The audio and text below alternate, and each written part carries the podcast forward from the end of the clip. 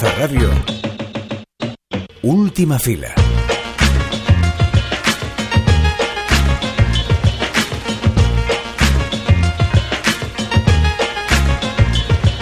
Hubo una época en la que salieron como rebollones un buen puñado de documentales que sacaban a relucir artistas que lograron una fama considerable y acabaron enterrados por la historia. Por eso es una alegría ver el trabajo de Paloma Zapata, fresco y mucho más consciente. Lo hizo con Peret en Yo Soy la Rumba y ahora rescata una figura interesantísima como es la de la Singla, una bailadora sorda que marcó con rigor y rabia elogios allá donde fue y que desapareció abruptamente del mapa. Hoy hablaremos con Zapata del documental que se puede ver en Docs Valencia y también de la historia que contiene. Y volviendo a las butacas de cine de los estrenos, hoy la cosa, como no, va de fantasmas. Fantasmas de padres y fantasmas de madres. En primer lugar, dialogando con la vida. Aquí Christophe Honoré, que estrena su última película, habla sobre Lucas, un chico de 17 años al que la vida le da un vuelco cuando su padre muere en un accidente de tráfico. Y ya en clave de terror, Joanna Fogg presenta junto a, a 24 La hija eterna, una historia protagonizada por Tilda Swinton por partida doble en la pantalla. Interpreta a Julie y Rosalind, una madre y una hija que deciden pasar un fin de semana en un inquietante hotel galés. Esto es Última Fila, el programa de cine de Cultura Plaza y Plaza Podcast. Aquí estamos Álvaro de Vis, Clara Gorría y además tú que nos estás escuchando. Acomódate que empezamos.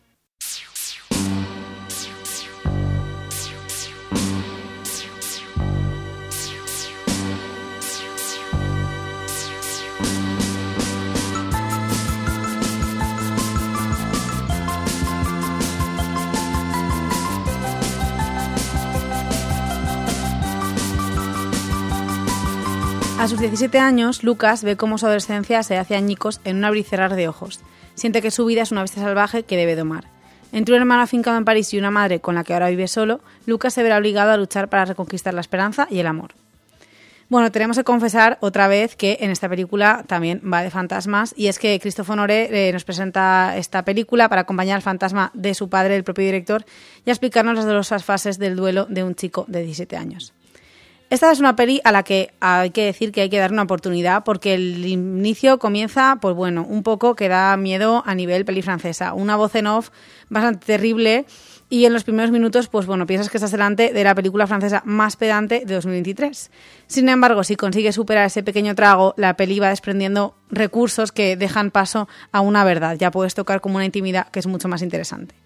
Las emociones de Lucas y su familia nos ponen delante una historia sobre la pérdida, pero a través como de una calma y de una reflexión que no dejan de lado el dolor, pero que nos ayudan a entender mejor lo complejo de las relaciones humanas sin tener que entrar en escenas como lacrimógenas típicas de cuando hay una muerte de un padre de repente oliendo unas camisas, bueno, planos que a mí me dan mucha rabia que ya están muy tipificados de duelos de padres. También es verdad que estamos delante de un coming of age, pero desde el dolor de la pérdida de un padre. Esto es verdad que no lo habíamos visto tanto y pues todo esto mezclado con las emociones de la adolescencia de un recién chaval joven recién llegado a París que tiene que por una parte ir explorando su cuerpo, sus emociones y toda como su excitación y por la otra pues pasar por todo este por todo este duelo.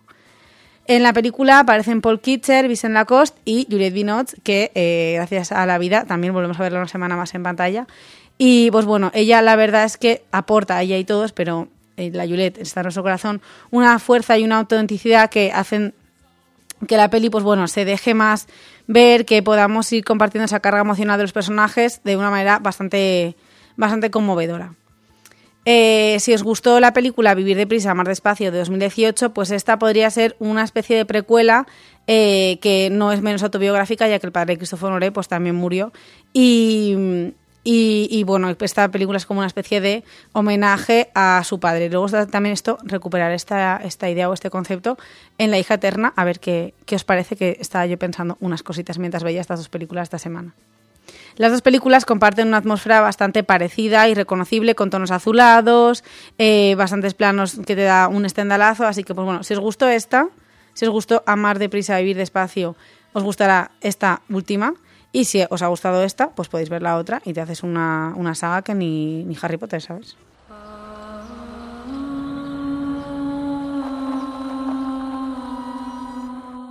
Mamá, es aquí.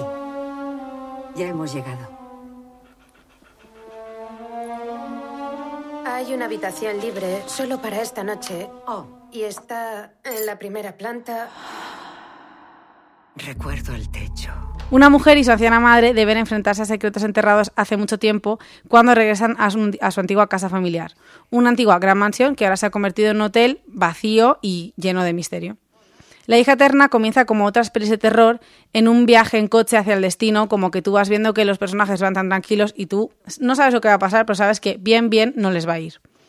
La intención de la directora yo creo que es bastante clara, porque directamente el primer plano es el taxista que la está llevando al hotel, contándoles la típica historia sobre yo estaba con mi mujer, nos hicimos una foto y de repente en una ventana en la que no había nadie, cuando revelamos la foto había un fantasma, había como un poltergeist es esta sensación de cuando estás con tus amigos o con gente conocida y te cuentan una historia de miedo que tú no acabas de creerte, pero que en cierta manera te la quieres creer por la emoción que te da. Yo creo que, La hija eterna juega mucho con esto. Tiene muchas cuestiones o muchas temáticas que dan en pelis de terror, hotel misterioso, nieve, perros hacia una esquina, ruidos en la noche, una señora mayor, que yo no sé por qué se ve que da miedo a las señoras mayores, pero se utilizan mucho. Eh, y bueno, lo que más miedo puede dar a una persona de clase alta, una recepcionista desagradable y que no cumple con tus deseos al milímetro. Es todo bastante inquietante y no hay nada, como si dijéramos, no hay ningún concepto nuevo de peli de terror en esta película, pero se está todo hecho de una manera tan sutil y tan elegante que es muy emocionante ver una peli que eh, explora el sentimiento del miedo sin tener que dar sustos o sin tener que hacer pues caras feas, mm, fantasmas horribles, no sé, cosas sangrientas y asquerosas que yo sinceramente no me aportan nada y no me gustan mucho. Tilda Swinton hace de los dos personajes y está increíble, la verdad es que es un gusto verla en la pantalla y lo que más me ha gustado es que no ha necesitado hacer grandes trucos de cine, ni un CGI, ni nada para que tú te creas la película, que hay dos personajes que son la misma actriz, pero no hay un CGI, ni un efecto especial, ni nada. Son trucos de cine clásico que a día de hoy es que siguen funcionando muy bien. Y, y eso la verdad es que también se agradece. Lo que más me ha interesado, aquí los fantasmas no son, no van de un espíritu que se ha quedado después de un terrible asesinato o una posesión diabólica, sino que simplemente son los fantasmas que la madre, cada vez que va a una sala, pues lo que es el comedor o lo que es la recepción, va contando, aquí jugábamos los niños, aquí comía con mi padre. Entonces, son esos fantasmas de la vida de la madre los que van habitando todo el hotel. En la peli directamente eh, la madre dice que las habitaciones contienen historias que me ha parecido bastante chulo. Em, como concepto de lo que yo creo que la directora ha intentado hacer, poniéndonos a, mm, la, cámara en cada una de esas habitaciones y mostrándonos las energías que tenían cada una de esas habitaciones. Como digo, es como esta sensación, también este escalofrío que te da cuando, pues no sé, si sales de tu zona de confort, vas de viaje o vas a una especie de casa rara o pasas por un barrio que dirías, parece una peli de terror y al final luego nunca te pasa nada. Pero es esta sensación todo el rato como de que algo te va a dar miedo y simplemente vives como en esa inquietud todo el rato en la película. Hacia el final sí que se resuelve un poco lo que pasa, esos elementos extraños que a mí en las películas de miedo suele ser la parte que menos me interesa, siempre me gusta más la parte propositiva que luego la explicación, pero en este caso sigue con la elegancia, sigue con esa cadencia que me ha gustado también mucho sin necesidad de grandes sustos, como digo, o mm, algunas cuestiones como más evidentes. La peli habla, eh, como digo, sobre el sentimiento del miedo, pero también como el miedo a perder a su madre, que la hija ya ve que está en sus últimos momentos, intenta retenerla de todas las maneras. Julie es cineasta y, por lo que parece, por lo que vemos, está intentando hacer un proyecto que hable de su madre. Y también la película habla de un tema que siempre me ha parecido muy interesante, Em, que lo contaba antes también con la cuestión de Nolan y la muerte de su padre, que es hasta dónde los cineastas como que tienen pudor para contar su propia vida, como que lo necesitan a nivel para ellos mismos pasar su duelo o es más para su arte, cómo coges cuestiones de tu intimidad tan profunda como es la muerte de tus padres y de, eso haces una película de repente y la sacas al mundo. Me parece siempre una cuestión como muy que está en un equilibrio muy extraño entre eh, tu propia intimidad y tus necesidades como, como cineasta. Y es que, como decía, el miedo me parece un sentimiento muy interesante y yo me alegro mucho que desde hace algunos años y también con esta productora A24, algunos autores y autoras se dedican a salirse de las caras feas y estos fáciles para explorar este sentimiento que tiene tantísimas aristas. La singla. Ya vol, la singla.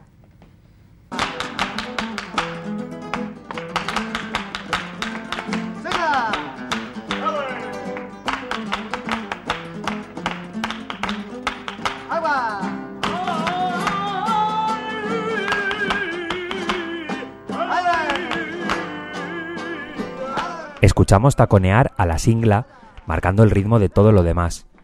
Lo hace porque puede, porque su furia y su técnica son las protagonistas. Lo hacen sus pies, pero también su rostro y todo el movimiento que la asimila de una manera misteriosa al jazz. La singla es especial por todas estas cosas, pero también porque es sorda.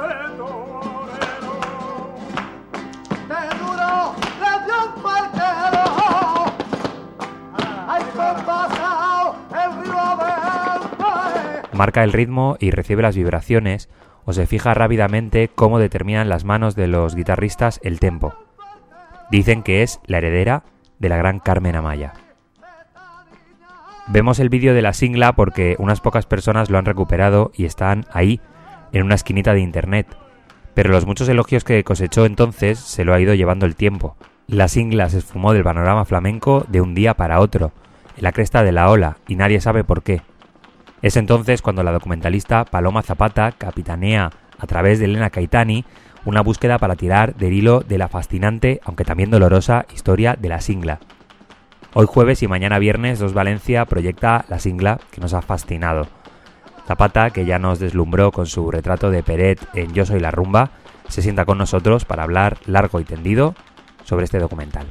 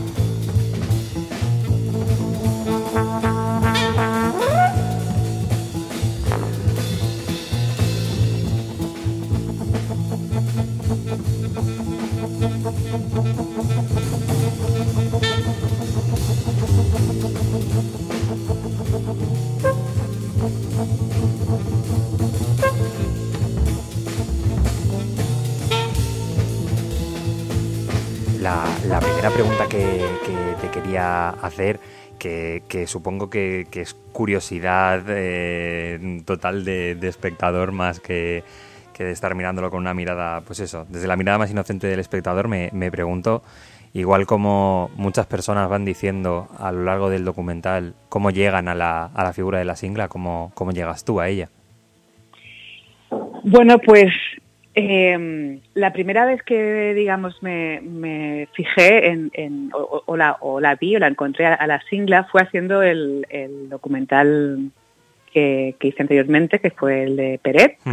yo, soy la rumba, y fue en, el proceso de, búsqueda de, documentación y archivos entre el archivo familiar de Peret mm. Eh, que encontré una foto de, la singla, una imagen en, la que se la veía pues eh, adolescente, en el mm. somorrostro, con esa imagen así tan tan potente, esa, esa mirada tan, tan profunda, y me llamó la atención. Eh, entonces Santa, la, mitad de Pérez, que estaba conmigo, me dijo que era una bailadora que iba con su abuelo y que era sorda.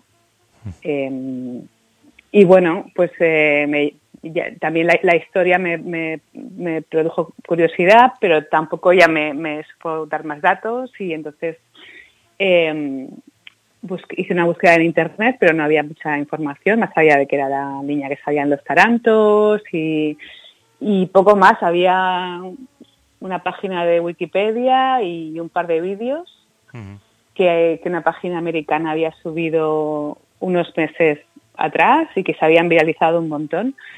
Y entonces ahí la vi bailar y, dije, wow, mm, eh, no, entendía por qué no había más información de, esa bailarina, porque era brutal.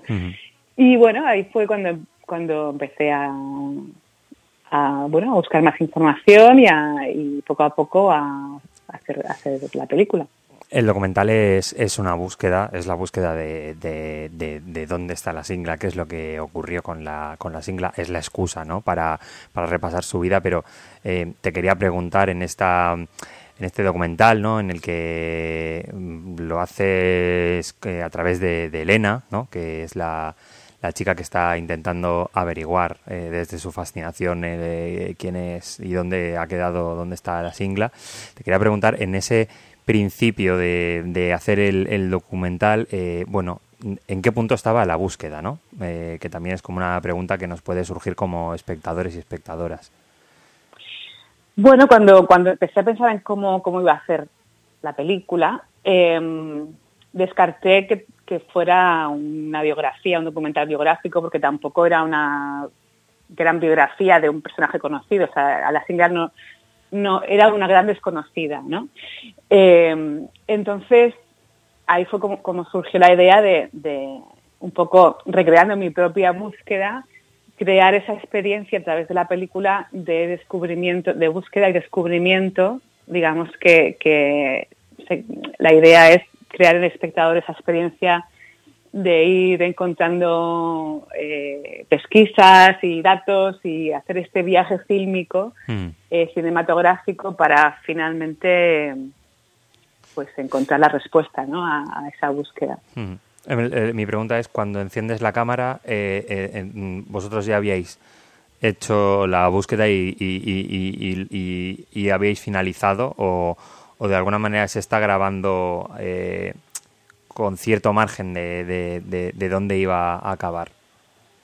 A ver, al final el cine es una versión de la, de la realidad, ¿no? o sea, yo, yo, hice una búsqueda que tuvo un proceso muy parecido en muchas, en muchas cosas a como se cuenta en, en la película y luego está la, la, la película como tal, como, como, como obra cinematográfica, que lo que quiere es, eh, como te decía, crear esa experiencia en, en, en el espectador, ¿no? Entonces, eh, pues la película se estructura así, eh, digamos que cuando, cuando, tú como espectador estás viéndola, pues tienes esa, vas, vas un poco viajando, ¿no? En ese, en esa, en ese viaje de, bus de, de ir encontrando pistas, de ir, de ir, sabiendo parte de la historia, conociendo parte de la historia, eh, hasta, hasta que, que, finalmente la encuentras. Sí. Mm. O sea, digamos que Mm, hay un juego, hay un hay una una, inter, una sí. variación de la historia para, para mm. que sea más cinematográfico, ¿no? Claro.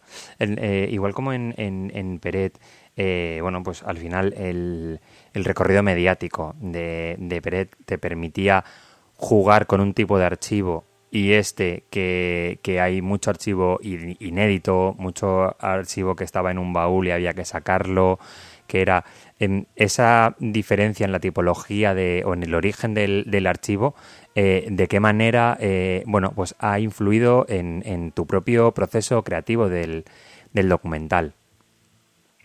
Bueno, cuando empecé a hacer la película apenas había archivos.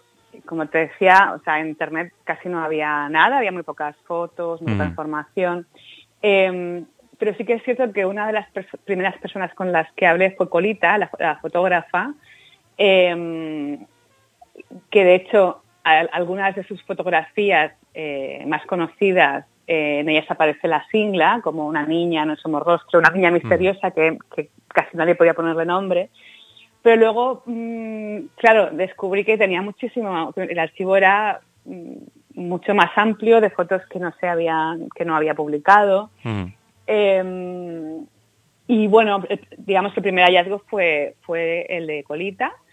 Eh, luego eh, localicé a un representante de, de, la sigla, que también aparece sí. esa historia en el documental, que es Francisco Vanegas, mm. Que bueno, llevaba 50 años sin saber nada de ella y guardaba una cantidad de material, de recortes de prensa, de fotografías que me envió. Y eso no, solo o sea, no solo eran imágenes de archivos, sino también un montón de información eh, que me ayudó a entender mejor su historia y a reconstruirla. Y luego siguieron saliendo archivos de una manera, o sea, eh, vamos, había... Sí, que, que, una cosa llevaba a la otra, ¿no? De alguna manera, ¿no? Ir tirando el sí. hilo. Pero es que además todo, o sea, cada vez era, era mejor. Por ejemplo, la, la película de en, en Alemania, eh, porque es la, sí. la, carrera de la Singla fue muy importante en Alemania. Uh -huh. La cadena pública ZDF tenía un, también una serie de, de películas eh, que, que, no que desde los años 60 pues nos habían vuelto a publicar, desde que se emitieron en televisión en los años 60. Y era, bueno, la, una es la, la, vida de Antonia Singla, que es una película que entre documental y ficción recrea la historia de, de, la, de Antonia Singla. De, eh, ella aparece con 14 años, desde que la historia va desde que nace en el somorrostro hasta que supuestamente un médico le cura su sordera. eh, pero las imágenes son, son increíbles, está rodada ahí en, el somorrostro, en la época, y bueno, se la puede ver bailar con con, con canta, sí, cantadores sí, sí, como José Meneses, bueno. Eh, entonces, claro, el, el hallazgo del, del, archivo también me ha ido dando pie, eh, pistas en, para cómo hacer la película, claro. Sobre todo porque, y, y es como una cosa que, que, es muy recurrente eh, mientras estás viendo el, el documental, y es que claro que el documental tiene que, de alguna manera, ir generando ese misterio y esa eh, expectativa de, de desentrañar la, figura de ella, ¿no? Pero es que qué fácil es con esas imágenes, con esa manera en la que baila, con esa mirada tan rabiosa, ¿no? Eh, de alguna manera, eh, no necesitar tantos elementos, ¿no? Como para hacerlo, porque poniendo 30 segundos de ella bailando, de, de, de estar pensando todo el rato cómo por dónde le vienen los, la, eh, las vibraciones con las que, ella percibe y que ella con, con, lo que ella tiene que percibir porque porque eso porque es sorda no y tiene que, que, que bailarlo eh, qué magnetismo tiene mm, su presencia no y, de esta manera qué, fácil es crear el, el misterio no sí además que bueno ella al ser sorda eh, o sea, intervienen varios elementos. Uno es que ella era sorda, entonces interiorizaba el ritmo, lo llevaba en la, en la memoria y luego lo iba marcando ella con los pies y uh -huh. los músicos la seguían a ella. Claro, ella viene también de una escuela de Somorrostro, eh, allí también salió Carmen Amaya, es una escuela de baile uh -huh. de mujeres que, que bailan con, saben que con los pies y entonces marcan mucho el ritmo, entonces la energía y, y, y el ritmo eh, que ella tiene eh, eh, que es brutal. También yo, yo he tratado de, de, de, mantener ese ritmo durante toda la película. Eh, también hay unas, unas grabaciones eh, que hizo en, en Alemania que, mm. que, que, contienen varias de sus actuaciones, eh, solo, solo sonido, eh, y que, vamos, que la, la, música, el ritmo que ella va marcando es, es increíble. Mm. es algo que también he usado para las fotos. También Colita tenía una cantidad de, de series con, con, secuencias de imágenes de en movimiento, pero, pero con, con, fotos. Y entonces un poco las, la idea también era animarlas con, con, con ese ritmo. Entonces al final, eh, claro, el ritmo que ella, que ella interioriza, que transmite, también la idea era que estudian toda la película, ¿no? Mm. Que es una película musical, además yo vengo de, de eh, una trayectoria también muy relacionada con la música, porque sí. he hecho muchos vídeos musicales y eh, entonces yo creo que, por eso te decía, también es una, una experiencia, ¿no? Porque yo creo que ella, ella te atrapa con su mirada, con su ritmo y también la idea es que la película te fuese llevando también a su mundo de esa manera. Claro.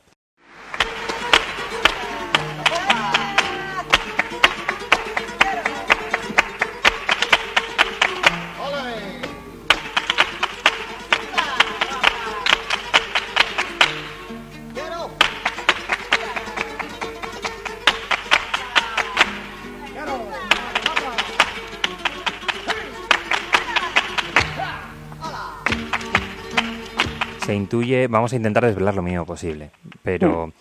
se intuye una, un episodio trágico en su vida eh, que nunca se desvela de manera explícita. Uh -huh.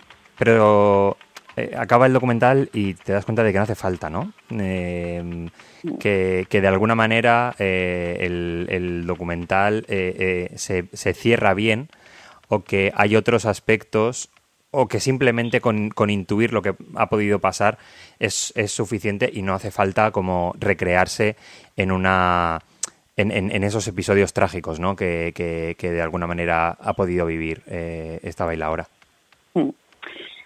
Sí, sí, sí. Bueno, lo, lo, lo has descrito muy bien. O sea, ella hay una historia trágica, ella sufrió mucho durante su infancia, em, porque, bueno, ella, para ella el baile eh, fue una manera de mantener a su familia, era como una especie de, terapia para, para expulsar todo su sufrimiento. Eh, no solo estaba aislada del mundo por ser sorda, sino que también sufrió pues eh, abusos, ¿no? Claro, era una, una mina de oro. Sí. Y, hay algo muy trágico en esa historia con, su padre, pero eh, como se explica en la película, eh, a ella no le gusta hablar de, de, ese pasado porque mm. realmente le hace sufrir, ¿no? Eh, entonces, bueno, como decía, hay veces que no hace falta explicar las cosas demasiado para que para que se entienda, ¿no? Y, bueno, ahí está y creo que es que no hace falta decir más, ¿no? Mm, mm, te, quería preguntar, ¿eh? ¿eh? Eh, sabes más de lo que de lo que cuenta la película? Es decir, ¿es una decisión tuya el, no contar toda la, la, información porque eh, por una decisión ética mm, quieres separar lo que lo que bueno pues eso su propia voluntad de lo que de lo que tú has descubierto? Bueno, es lo que te decía, creo que, no es necesario. O sea, incluso narrativamente tampoco aportaría mucho más. Eh, sea, casi como, como convertir la película en un. Sí. En, algo más eh, más amarillista, ¿no? Claro, claro, por eso te digo que, es que es una que es una decisión, ¿no? Porque puede ser muy resbaladizo éticamente el, el meterse ahí y más cuando explícitamente ella dice que no, que no quiere hablar del tema. Claro, es una cuestión también de respeto y bueno, sí que, claro, yo en, este proceso de, hablar con mucha gente y de investigación me han, contado muchas cosas, que, pero ya te digo que, em, que a Antonia no le gusta eh, recordar esa historia, entonces yo tampoco creo que, que aporte más, mucho al documental y entonces ha sido también una decisión artística no dejarlo así. Em, editas eh, la, la, película tú también y mm, eh, te quería preguntar precisamente por esa, por esa carrera tiene, que tienes, por esa filmografía que tienes tan ligada a lo, a lo musical, eh, bueno, ¿cómo, ¿cómo transforma el hecho de que tenga esa importancia la, la, música en el, en el propio proceso del montaje, ¿no? De cuidar el ritmo de las imágenes, del sonido, que es una cosa que se debe tener en cuenta obviamente en, todos los montajes, pero que aquí es esencial, ¿no? Mm. Sí, es un poco lo que te decía antes, que se unen, se unen varias circunstancias que creo que al final generan esa, esa experiencia de verla de musical o, rítmica de ver, de ver la película eh, y meternos, meternos en la propia experiencia de Antonia porque ella interiorizaba el ritmo, lo tenía dentro y, bueno, cuando bailaba pues pues se dejaba llevar, ¿no? Era como una explosión hmm. eh, y salía ese ritmo. Entonces, eh, claro, em, yo vengo también de esa, con esa, trayectoria de, trabajo durante bastantes años eh, haciendo vídeos musicales que, que, las herramientas son esas, ¿no? La imagen y la música y trabajar de una manera plástica em, y sonora, ¿no? Entonces, digamos que, que, ahí la, unión ha, dado como resultado eso, ¿no? El, hacer una película muy eh, muy rítmica, ¿no? Que, que, y de manera que podamos meternos dentro de, la experiencia de la singla. ¿no?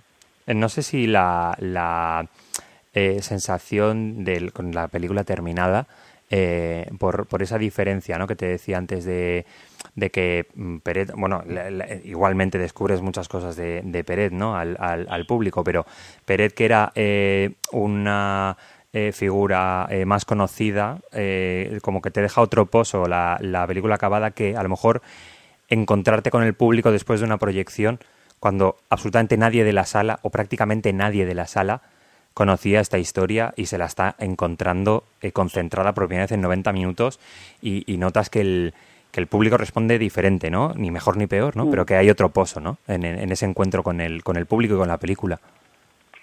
Claro, eh, bueno, esto que dices genera que, por ejemplo, la vean en, en Canadá, que sea proyectada ahora, o en Grecia, o, o en Rusia, o, en, o en Finlandia, en sitios donde ya la gente ha visto la película en una sala de, de cine y, y el digamos que, que la reacción de, de la gente eh, al conocer la historia y al, y al, y al vivir esa experiencia de, de, descubrir el personaje y su mundo interior y tal, no tiene nada que ver con, con el hecho de que sea flamenco o que sea un personaje con una trayectoria.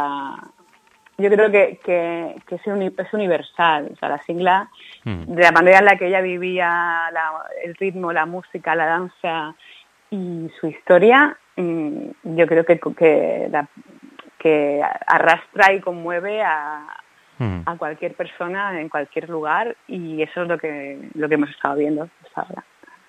Eh, pues ya advierto a los, a los oyentes que la, descubrir esta historia de la, de la singla es, es todo un viaje y, y- además que se disfruta mucho viendo cómo actúa la singla, viendo cómo, cómo ese montaje le hace, le hace eh, justicia a cómo, a cómo se mueve la, la propia singla. Se podrá ver en Docs eh, Valencia hoy jueves 11 a las 8 en el Cines Lis, los Cines Lis y mañana viernes a las 6 de la tarde en el Centre Octubre.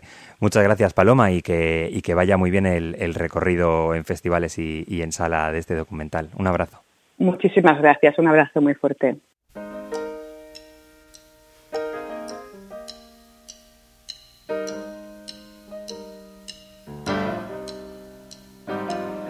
Clara, me sabe mal porque siempre que hablamos de cine francés, aunque nos guste la película, decimos, bueno, a pesar de, de ser cine francés, francés, hay que- eh, os la recomendamos y tal. No tenemos...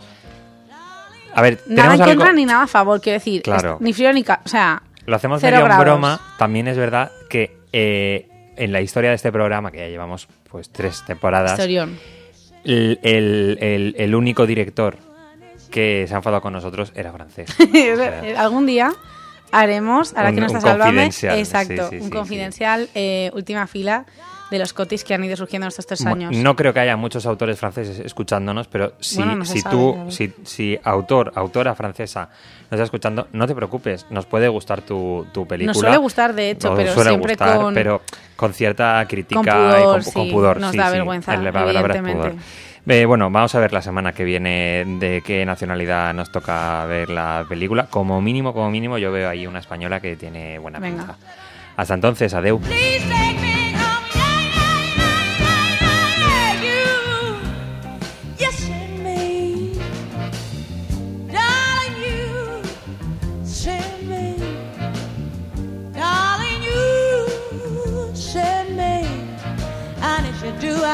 Did, you know, you did, you know, you